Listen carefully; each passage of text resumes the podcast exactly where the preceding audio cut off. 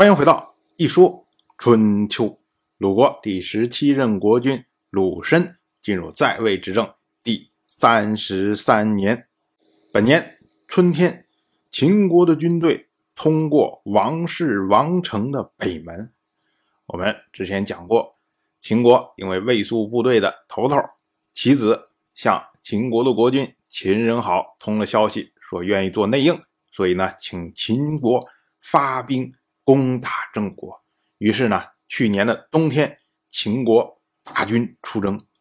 那么从秦国要到晋国，自然就要通过王室的地盘，通过王室的都城王城。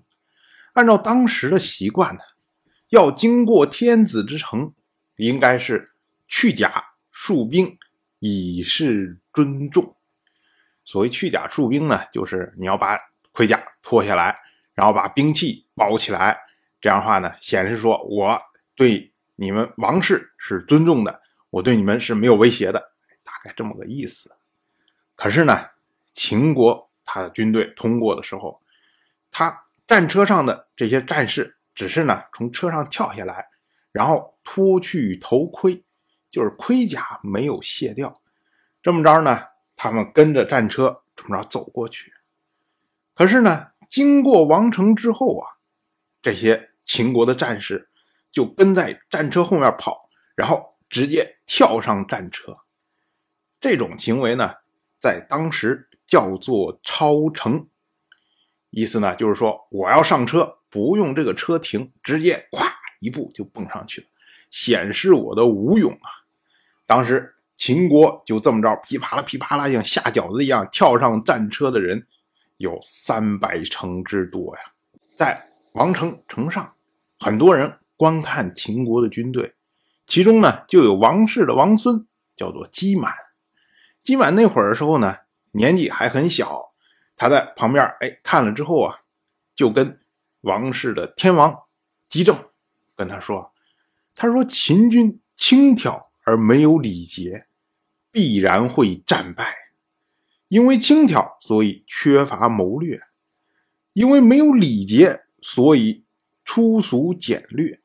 一旦进入险地，粗俗简略又没有谋略来弥补，怎么可能不失败呢？再说秦军经过了王城，然后到达了华国，这个时候正好碰见了郑国的商人，叫做玄高。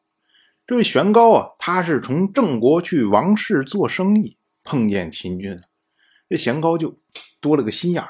他说：“这秦军浩浩荡荡的，这要去干什么呀？”然后派人去打听，说是秦军要去郑国。可是玄高一想，没听说秦军要来郑国呀，难道要对郑国不利？所以呢，玄高就以四张熟牛皮作为见面礼，用十二头牛。来犒劳秦军呢，他去见秦军的统帅百里氏，然后假借郑兰的名义，他说：“说寡君听说您百里氏，您打算率军经过毕国，所以呢，命令小人仅以此来犒劳您的随从。毕国虽然贫乏，但是呢，您的随从在外已久。”如果您要在 B 国停留，，B 国愿意提供每一日的给养；如果呢，您要从 B 国离开，，B 国愿意派人予以护送。这一套话都是用来忽悠秦军的。玄高私底下派人赶快把这个消息通报给了郑国。这里我们要说，秦军这一次。千里出征，它基于的一个基本的前提就是奇袭啊。所以，像郑国是我们的攻击目标这种事情，应该是军方绝密中的绝密呀。怎么可能一个郑国的普通商人随便一打探就能打探出来呀？这就是秦军的粗疏简略。而对于百里氏来说，百里氏看到玄高要犒赏秦军，他应该立即警觉的是玄高有没有可能会向郑国通报消息？可是呢，他竟然接受了玄高的犒赏，而对于玄高他手下人的动静完全没有察觉。这就是缺乏谋略。所以，我们说王氏的王孙姬满说秦军缺乏谋略，而且粗疏简略，这可以说是一针见血。当然，我就这么一说，您就那么一听。